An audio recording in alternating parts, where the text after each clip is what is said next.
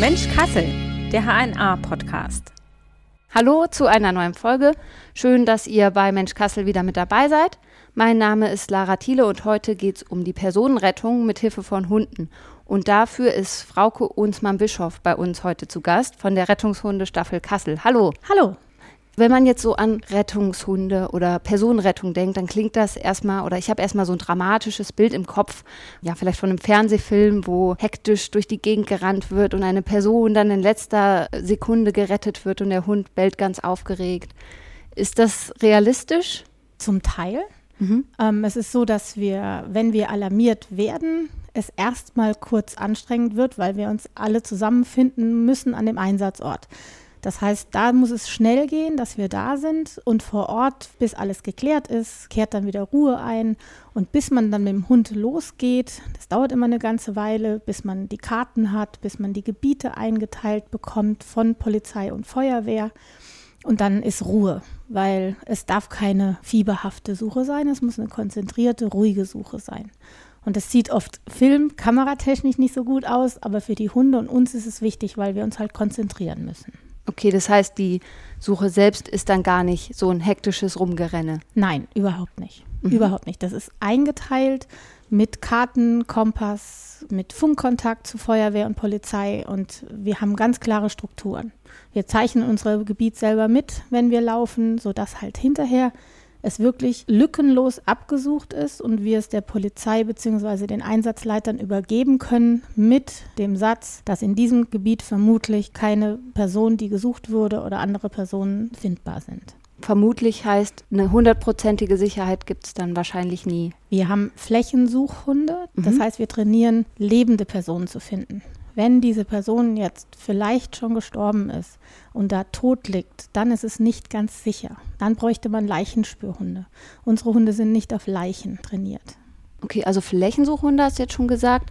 Also das heißt, wird ein Gebiet abgesucht. Es gibt ja dann auch noch diese Personensuche. Mhm. Das kennt man vielleicht auch als Mantrailing. Was ist da genau der Unterschied? Also die Mentrailer brauchen eine Geruchsprobe von der jeweiligen Person, die gefunden ist. Das ist schon mal die erste Schwierigkeit, weil diese Geruchsprobe ist manchmal schwer zu finden. Wenn wir jemanden aus dem Flüchtlingsheim oder so suchen, ist es oft nicht so, dass man einen Schuh oder eine, irgendein ein Kleidungsstück dieser Person zuordnen kann.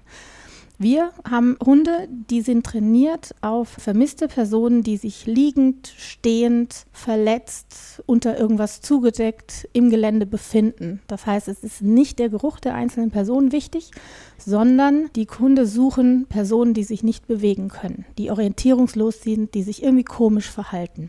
Und wir suchen Gebiete großflächig ab.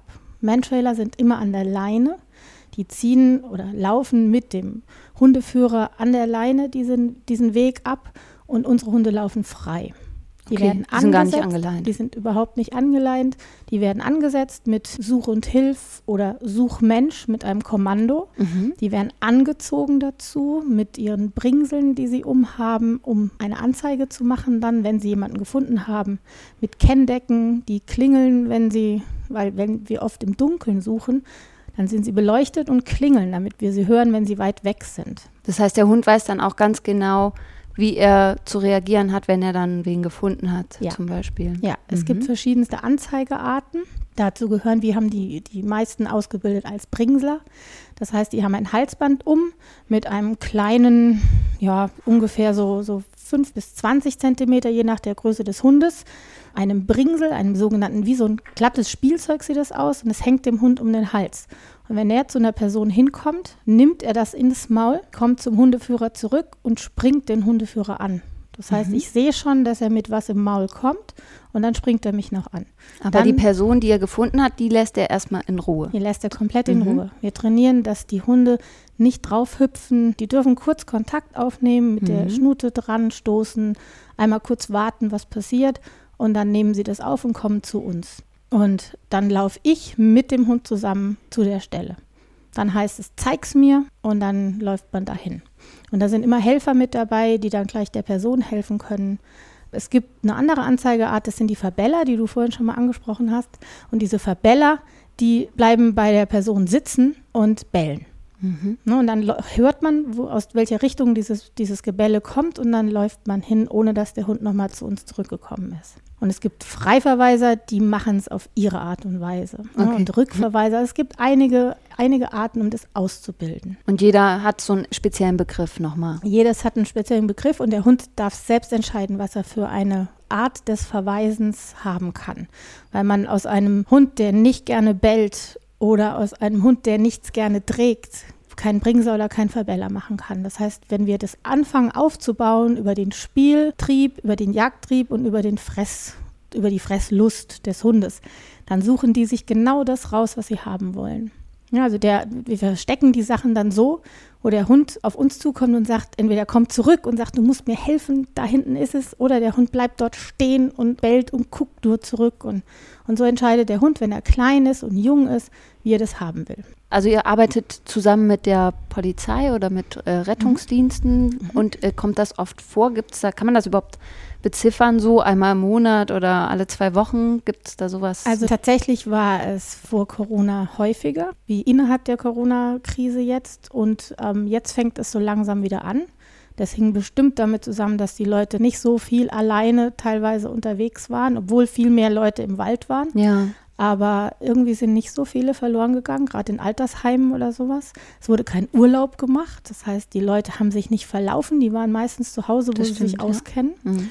Da wir immer Polizeieinsätze oder Feuerwehreinsätze haben, haben wir weniger unnötige Einsätze, also wo man zu früh alarmiert wird und die Person halt mit dem Zug nach Köln gefahren ist zum Beispiel.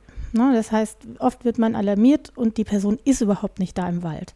Ah. Eindeutig ist es, wenn man zum Beispiel ein Auto von der Person findet und dann sucht man einen bestimmten Radius um dieses Auto schon mal ab.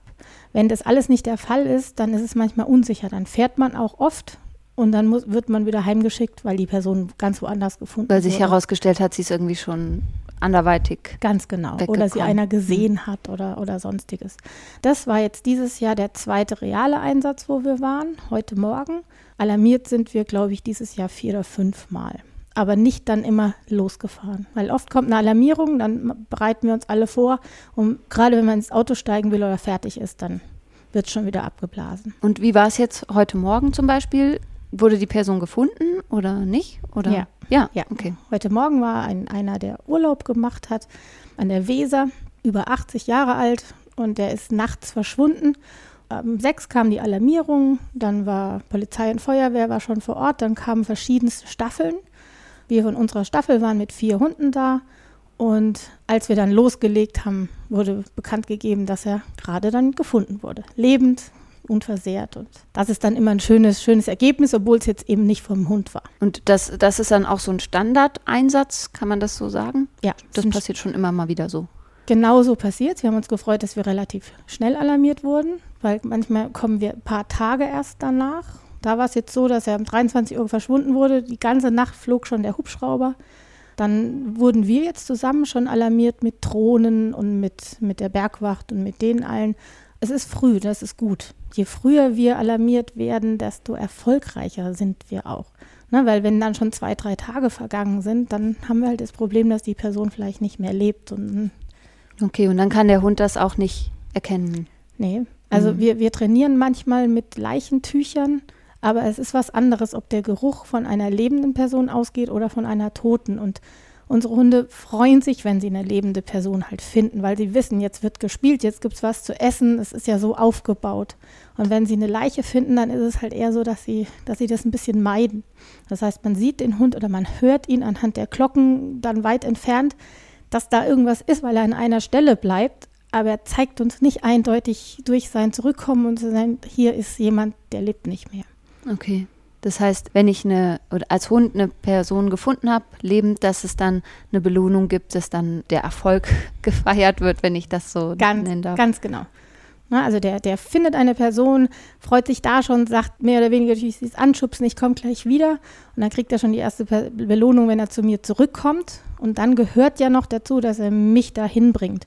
Und dann wird der Jackpot eröffnet. Dann gibt es richtig Leckeres zu essen, immer was anderes und ein Spiel. Weil die, unsere Hunde sind auch alle sehr verspielt, weil sie müssen ja auch diese Bringsel tragen. Und deswegen gibt es dann noch ein Spiel. Und dann, wenn der Hund bestätigt ist, dass er das gut gemacht hat, dann kümmert sich auch der Hundeführer um die Person, je nachdem. Aber sein Helfer ist damit schon beschäftigt dann. Aber man darf den Hund vor allen Dingen nicht frustrieren. Und so wie heute Morgen auch, weil wir hatten angesetzt und die Person wurde gefunden.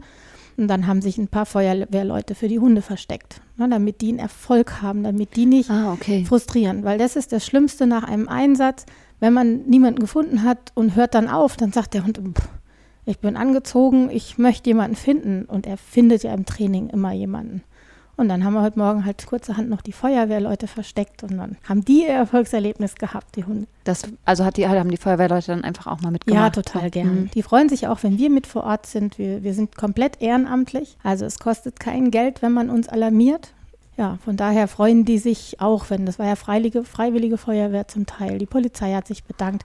Es ist immer gut, wenn man vor Ort dann halt sein Team präsentiert, wenn es gut klappt wir drucken diese Karten, die wir dann haben, selber. Also wir sind gut ausgerüstet mit Equipment und die Polizei und Feuerwehr Zusammenarbeit mit uns ist eigentlich ziemlich gut. Wir würden uns wünschen halt, dass man schneller und auch in letzter Zeit halt, weil es so wenig war, ein bisschen mehr alarmiert wird. Gibt es denn vielleicht so einen besonderen Fall, der dir irgendwie besonders im Gedächtnis geblieben ist, wo ihr mal im Einsatz wart? Ja. Also klar, die ersten Fälle bleiben einem immer so ein bisschen mhm. im Gedächtnis. Aber es war einmal, als wir ein kleines Mädchen gesucht haben, ein Flüchtlingsmädchen an der Fulda, weil da war der Spielplatz direkt an der Fulda. Und wir haben die ganze Nacht alles abgesucht. Die Mantrailer war der Pech, dass sie halt keine Geruchsprobe hatten. Und ähm, ja, dieses Mädchen ist dann gefunden worden, nicht durch uns, sondern später halt, weil sie in die Fulda gelaufen ist damals mhm. und dann nicht lebend gefunden wurde. Okay. Und das ist einem stark in Erinnerung, weil, weil häufig, wenn wir dann auf Einsätzen sind, auch die Angehörigen da sind. Ne, das ist, sie suchen sich dann auch immer noch Leute raus, die Polizei hat zu tun. Und wir sind ja durch das, dass wir eine freie Staffel sind, nicht immer involviert in, dass wir was zu tun haben, sondern wir warten dann manchmal, bis die Hunde ausgeschnauft haben oder bis neue Teams nachrücken und dann hat man Zeit und dann spricht man oft mit den Angehörigen. Und die sind sehr, sehr, sehr dankbar, dass wir vor Ort sind und ähm, das sind immer tolle Begegnungen. Und in dem Fall ist es mir halt besonders in Erinnerung, weil man dann halt dieses, dieses Hoffen der Eltern ja. hat. Und das Ende war ja 14 Tage später. Also es hat 14 mhm. Tage gedauert, bis das dann. Aber da kann ich mich lebhaft halt dran erinnern. Und bei kleinen Kindern werden wir halt auch direkt alarmiert. Also mhm. das, die war zwei, drei Stunden verschwunden und dann waren wir schon da. Das heißt, da hat man dann auch, übernimmt man ein Stück weit sogar ein bisschen eine psychologische Aufgabe dann manchmal. Manchmal schon, weil die Angehörigen, wenn sie da sind, halt oft auch so ein bisschen, ja, sie, sie haben keinen direkten Ansprechpartner manchmal. Ne, und, und freuen sich dann, dass, dass man halt hilft und, und bedanken sich oft auch.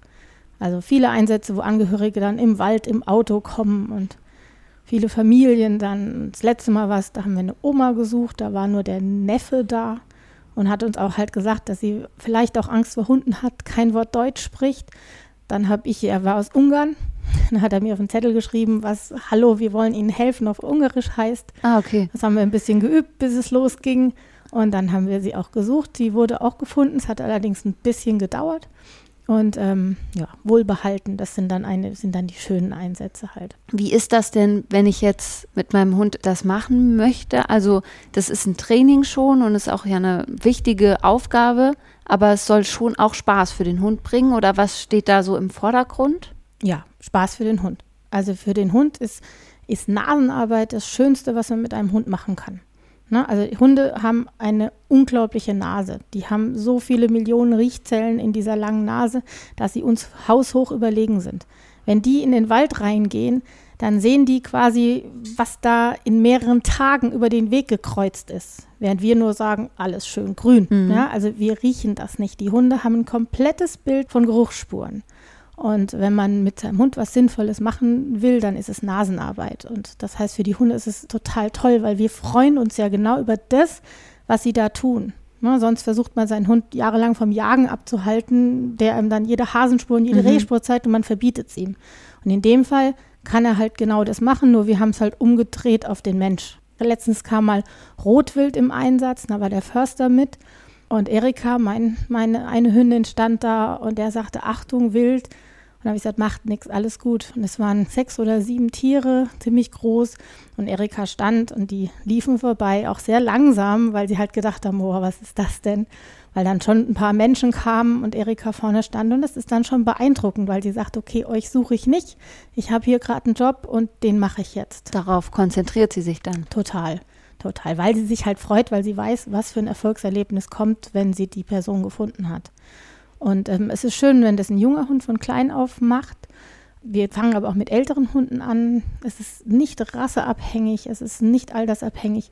Der Hund sollte fit und gesund sein und er sollte vor allen Dingen auch eine lange Nase haben. Ja, das wäre jetzt auch eine Frage gewesen, was, mit welchem Hund kann ich denn kommen? Also mit einem Mops, die ja diese, äh, ja, plattgedrückten, sage ich jetzt mal so, Nasen haben oder französische Bulldogge, ist es schwieriger. Ja, oder? ja, definitiv. Das Problem ist, die haben zwar auch gute Nasen, aber sie können einfach nicht so lange durchhalten.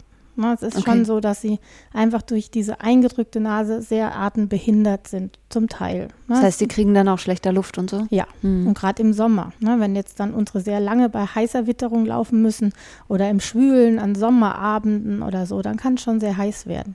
Und ähm, das sollte halt ein Hund sein, der dann wirklich einfach eine Fitness hat. Wie lange kann denn eigentlich ein Hund so eine Spur riechen oder wittern? Oder gibt es da so eine Zeitgrenze, dass man sagt, na, nach einem Jahr ist es weg oder nach einem Monat oder nach einer Woche? Also um es wirklich richtig zu finden, kommt es immer auf die Witterung an. Es kommt darauf an, was es für ein Untergrund ist. Wenn der Hund gut trainiert ist, man macht Versuche, dann kann man es noch nach Wochen ihn auf dieser Spur ansetzen und er findet zum Ziel.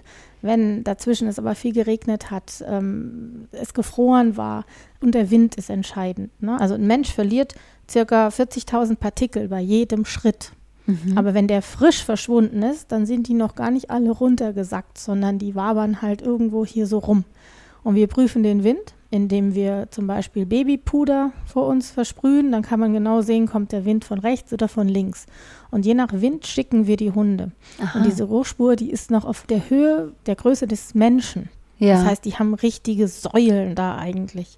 Aber je nachdem, wo der liegt, wenn einer in einem Graben liegt und der Wind fährt in diesen Graben rein und da ist ein hoher Baum, dann kann so eine richtige Sogwirkung entstehen. Das heißt, der Geruch des Menschen geht erstmal ganz hoch, um dann an einer ganz anderen Stelle wieder runterzufallen. Mhm. Das hat man zum Beispiel, wenn wir Leute auf Hochsitzen haben.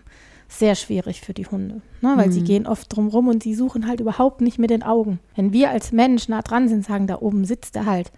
Das macht der Hund nicht. Der Hund verlässt sich auf seine Nase. Der guckt nicht ne, sondern dann riecht er plötzlich einen Pool und dann muss er sich das erarbeiten. Also Pool nennen wir so einen Geruchspool, mhm. wo sich einfach ein so ein Geruch dann festhängt. Und man sieht relativ schön schon, wenn sie das haben und dann sich diese genaue Position des Menschen erarbeiten. Das ja. macht denen richtig Spaß. Die lassen sich dann auch nicht abrufen. Also auch das trainieren wir, dass wir in so einer Findungsphase, wenn wir erkennen, der Hund ist auf dem Weg im Training, und man versucht zu pfeifen. Es gibt so Nothalt und Notstopps und sowas. Das macht er dann, aber er würde nicht kommen, sondern er geht dann weiter. Der guckt einmal und sagt, nee, jetzt, ich habe was. Und dann geht er dahin. Das heißt, jeder Hund, der diese lange Nase hat, der wäre eigentlich geeignet, da auch ja, mitzumachen. A absolut. Verspielt muss er sein. Ja, es sind alles Familienhunde. Wir haben Rassehunde, wir haben Mischlinge, wir haben Hunde aus dem Tierheim, aus dem Süden, aus, aus ähm, Italien, aus Spanien. Also jeder, der, der, der Mensch muss auch fit sein. Das, ne, wir laufen ja mit den Hunden durch diese ganzen Gelände. Aber auch da ist das Alter. Also unsere Jüngste ist jetzt, glaube ich, 21 im Team. Einer der Ältesten, der ist jetzt schon 75, der das schon lange macht. Also wenn man fit ist, kann man das ein Leben lang machen mit seinem Hund. Erika, meine erste Ausgebildete, die wird jetzt zwölf, die ist immer noch fit, Gott sei Dank. Und Tilda, die wird sieben, die ist auch schon einsatzfähig, mit der war ich heute Morgen. Das heißt, du bist mit zwei Hunden genau. unterwegs, aber immer genau. nur mit einem pro Suche. Ja. ja. immer nur mit einem pro Suche. Das ist eigentlich auch das, was wir gar nicht so fördern, dass man mehr Hunde hat. Wobei, wenn der eine schon so alt ist, dann ist es immer ganz schön, wenn man schon wieder einen Jungen danach hat. Aber man, man muss zweimal dann. Ne? Und deswegen, also wir in der Staffel haben elf einsatzfähige Hunde im Moment. Das ist recht viel. Mhm. Von daher haben wir einen guten Pool hinter uns. Und als Mensch brauche ich eigentlich einfach nur eine gewisse Fitness und auch Spaß an der Sache und natürlich ein Hund. Genau, ein Hund, Spaß an der Sache, Fitness, gerne im Wald zu sein. Aber man ist ja nicht alleine im Wald. Aber ja. trotzdem, wenn es dann manchmal so still ist, mhm. kann mich erinnern, auch an einen meiner ersten Einsätze. Der Mond hat geschienen Und dann hat man Wildschweine gehört. Es war sehr windig. Und dann habe ich auch gedacht, ich sage, puh, was ein Hobby. Das war dann schon so beim ersten Mal, weil ich gedacht, okay, wir erwarten jetzt hier was. Ja, wir wussten nicht, ob die Person noch lebt oder nicht. Und sehr viel Polizeieinsatz. Es ist manchmal unterschiedlich. Manchmal Mhm. steht da nur ein Polizeiauto. Manchmal steht eine ganze Mannschaft da und der Krankenwagen und alles schon. Das ist abhängig von, wer wird vermisst. Und ähm, das war ein sehr großer Einsatz. Und da war ich so, habe gedacht, puh, Angst ist das falsche Wort. Aber schon, dass ich gedacht habe, okay, allein möchte ich jetzt hier gerade gerade nicht laufen, weil auch das Gelände dann natürlich sehr uneben war und sehr steil abfallend zum Teil. Und das war, war toll. Und was ich auch wichtig finde, ist, man muss eine gute Orientierung haben. Na, weil, weil wir laufen halt schon mit, mit Kompass, unserer inneren guten Orientierung. Und das ist wichtig, weil man verläuft sich tatsächlich, kann sich verlaufen im Wald. Ne? Und deswegen suchen wir die Leute ja. Und die verlaufen sich auch nicht, weil sie irgendwie es nicht so gut können, sondern weil es manchmal echt schwierig ist. Nicht, dass man dann am Ende selber gesucht werden muss, weil man. Definitiv. Dadurch sind wir ja aber mit, mit den Funkgeräten dann verbunden Mhm. und haben die Karten. Und deswegen gehen wir auch nie alleine, weil das wirklich was ist, wo man auch sich ja selber in Gefahr eventuell bringt. Gerade jetzt im Wald im Moment, es ist so trocken alles. Die Bäume stürzen manchmal einfach um, egal wo man gerade läuft. Also es ist mir letztens auch passiert, dass einer umkrachte. Und da habe ich gedacht, puh, also ist nicht ungefährlich. Also so direkt vor deinen Augen. Ja, Boah. und ich hätte nicht, der hat gekracht und viel. Und ich bin einfach stehen geblieben halt, weil ich einfach gedacht, okay, wenn hätte ich hätte keine Chance gehabt. Mhm. Und der ist aber auf die andere Seite gefallen. Ne? Aber Ja, das kann schnell gehen, das stimmt. es ja. geht im Moment schnell. Also so von, von Kindheit kenne ich das nicht, dass der Wald so, so trocken und so viele Gefahren halt waren. Ne? Mhm. Das heißt, ihr seid dann aber schon auch immer hier regional unterwegs. Ihr werdet hier in Kassel und Umgebung zu Einsätzen gerufen. Genau. Also Mhm. heute Morgen waren es jetzt 33 Kilometer bis an die Weser runter. Das ist so Standard. 30 bis 50 Kilometer, wenn ein Einsatz ist. Ne? Also Nord Nordhessen. Wie ist die Vorbereitung? Wenn man jetzt gerufen wird, springt man dann sofort ins Auto und los geht's? Gibt es da nochmal so eine kurze Zeit, wo man sagen kann, ah, wo sind wir hier? Wir orientieren uns? Ja. Oder? Ja, also die, die Leitstelle ruft unser Notfallhandy an, was wir von der Staffel haben. Und dann werden wir alarmiert über eine App. Und dann trägt man da ein, komme, komme sofort, komme nicht, komme in einer halben Stunde, je nachdem. Und dann sieht man zu, dass man seine Sachen packt. Die meisten Sachen sind gepackt. Ähm, frisches Wasser, frisches Futter, sowas muss man meistens nochmal dann dazu tun. Dann muss man Termine verschieben mal kurz. Man muss ähm, heute Morgen meine Tochter, mein Mann war gerade weg und dann habe ich gesagt, okay, du musst dir dein Frühstück bitte selber machen und brav zur Schule gehen. Ich bin jetzt schon mal weg. Und dann bin ich losgefahren. Und dann habe ich im Auto noch telefoniert und was erledigt und die Handys erleichtern uns das natürlich. Ne? Ja. Also dass diese Kommunikation untereinander ist durch die Technik halt viel leichter wie früher. Früher hat man zu Hause telefoniert und am Einsatzort war man dann mit seinen Funkgeräten. Und jetzt weiß man schon, wer kommt noch. Wir haben auch Sammelplätze, wo wir uns sammeln, dass wir nicht alle mit dem Auto, jetzt durch die hohen Benzinpreise, Mhm. das ist für uns teilweise wirklich auch meins. Das müssen wir alles selber bezahlen. Und ähm, von daher sammeln wir uns manchmal und dass wir nicht alle, alle dort auftauchen und dass man halt ein bisschen spart. Das heißt schon auch ein zeitintensives Hobby, also ein bisschen Zeit braucht man schon auch oder halt die Flexibilität auch mal spontan wohin zu kommen. Genau. Genau. Mhm. Flexibel sein ist gut, deswegen, also über 18 sollte man sein, weil sonst Ja. kann man nicht zum Einsatz. Führerschein sollte man auch haben, weil wir bei den Trainingsgebieten uns natürlich überall rund um Kassel treffen zum Training.